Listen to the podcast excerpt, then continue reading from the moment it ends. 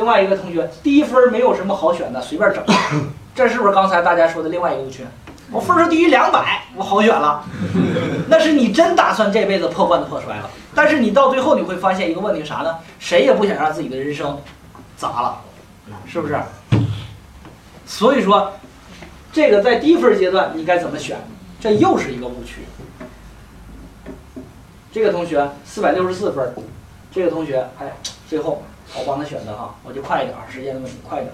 最后这个同学给他选的是华北水利水电学乌拉尔学院在二本，然后呢走了，划水，发划水的证，划水的学位证、毕业证，校园在划水里边，老师是划水的，师范也是都一样，没区别。划水正常收分五百三，他四百六十四，就是学费贵了一万块钱。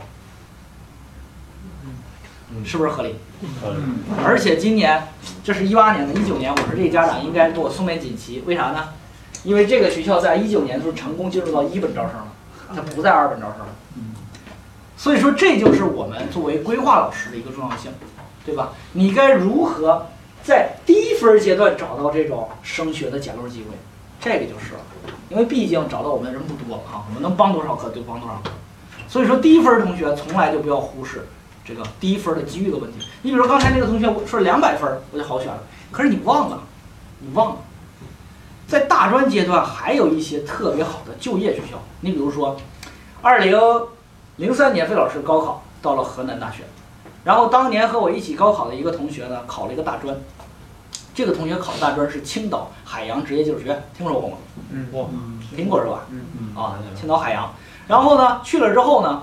我最后发现呢，等我工作了这个十，就是我上大学到工作一共十年之后，我发现呢，我混的比他差。啥原因呢？因为当时他就是大专考上去了，二百多分左右。按照很多的一些我们的一些意识当中，二百多分就应该在省内随便扒拉一个破大专就去了，是吧？也没指望这孩子有啥前途了。你找三年找个地方蹲你一下就得了，然后等他毕业之后呢，到时候你再找工作，是不是都这样想法？是。是不是？可是那个同学当时自己就报的啥呢？青岛海洋职业技术学院去了哪儿呢？去了之后呢，他学这个专业叫轮机工程。轮机工程上船了。这个人，这个他毕业三年，三年毕业，在第三年上船了。上船之后呢，在海上漂了四年，漂了四年，一共七年是吧？嗯。在他第七年的时候呢，就是申请转到青岛港，现在在青岛港那个管理报关。对吧？是不很好？这个这个人呢，就是我这个同学姓姚哈，姓姚，跟前段时间姚远，他这个这个这个名字重名还。然后呢，姓姚，然后呢，他就是，呃，在他这个上传的第二年，就是他大专三年第五年的时候，给我打了个电话，他说老费你在哪儿呢？我说在郑州呢。哦，他说这个正好我们这个青岛港培训，我来郑州了，见面吧，见一面，两个人我两个人撸串儿啊，当时。撸串的时候，他就跟我说：“他他说老费，我这两天你你看我啥？你看我这个这个我活的不是人过的日子。”我说：“他说他特别羡慕我，为啥呢？就是这个这个有有女朋友，然后呢也有工作 是吧？然后也在大城市生活是吧？他觉得他觉得我是很好的生活。然后呢，呃，他当时他跟我说，其实我我现在混得很差。我说你现在混的啥？他说我现在吧，在那个就是那个烟台。”买了个房子，我当时没买房子的啊，我才知道他才啥时候买了个房子，然后呢，这次来来来来郑州之前呢，又买了一个破车，买了个宝马三系，停在自己楼下边。然后呢，这个一一年当时一年他的这个银行存折上边基本上一年往里边进三十万，一年进三十万。然后他特别羡慕我，我说我说他妈这酒还喝不喝了？啊！我说你啥意思？他他说不是，你知道吧？他说我过的不是人过的日子。他说啥呢？他说你知道我现在一下船最大的梦想是啥吧？花钱。我的天！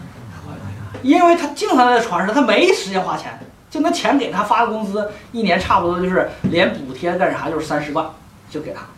但是他才上船第二年，对吧？上船第二年。然后呢？我说你为啥买个车呀？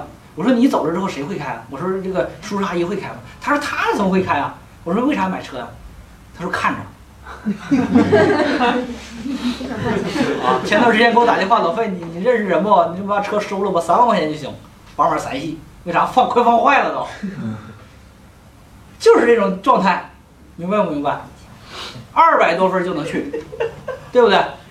但是你会发现，他现在在他现在呢，在这个船呃船上漂了四年之后呢，现在已经到了青岛港，在青岛港中央管理报关，然后呢，现在的话就是呃，反正非常好了已经。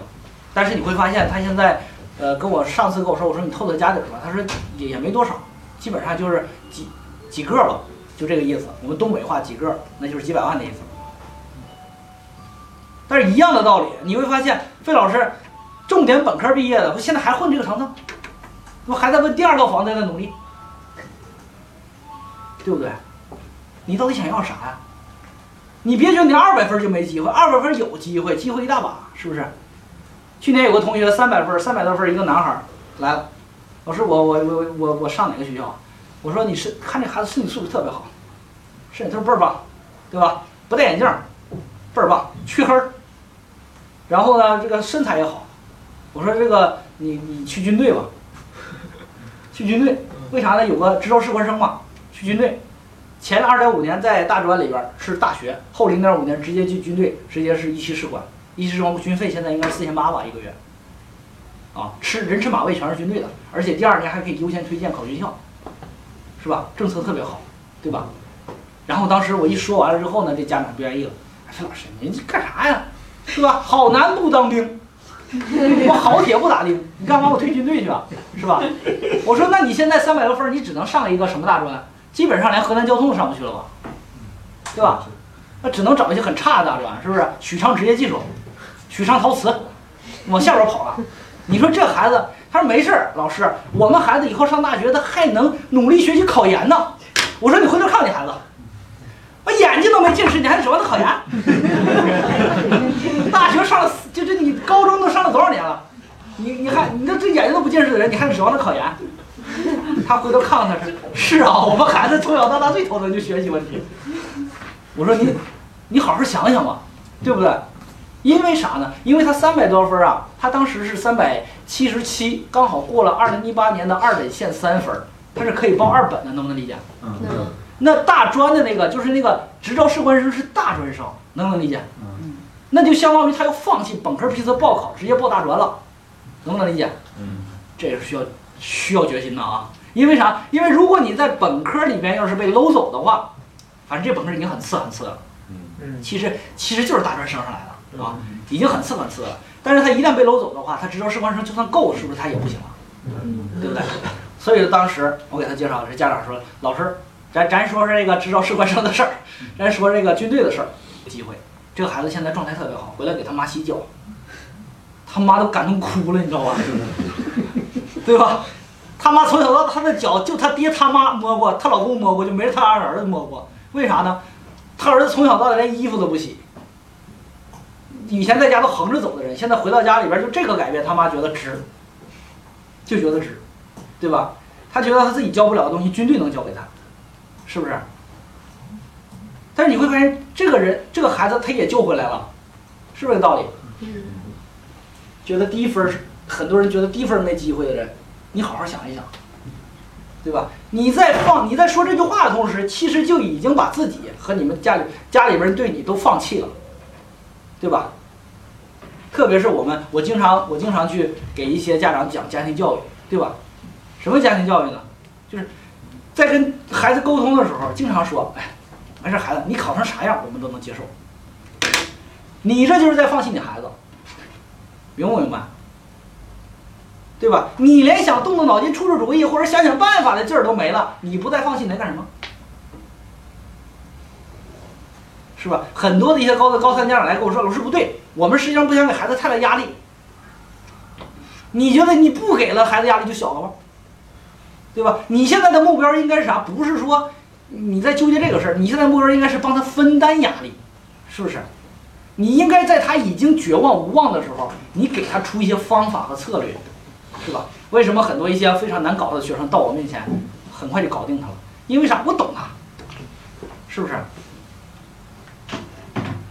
所以说大家要知道，整个高考升学当中，是不是高分也不好选，低分儿它也不好选，对不对？等等吧，这个误区我看来我是讲不完了啊，下下次我加快点速度啊，今天主要是给大家讲生涯讲的太多了，好听吗？好啊听。就达到目的了，是不是？好，这个接下来我就这块儿就不讲了哈。呃，这是主要是对大学的一些误区，然后呢，呃，对专业的一些误区。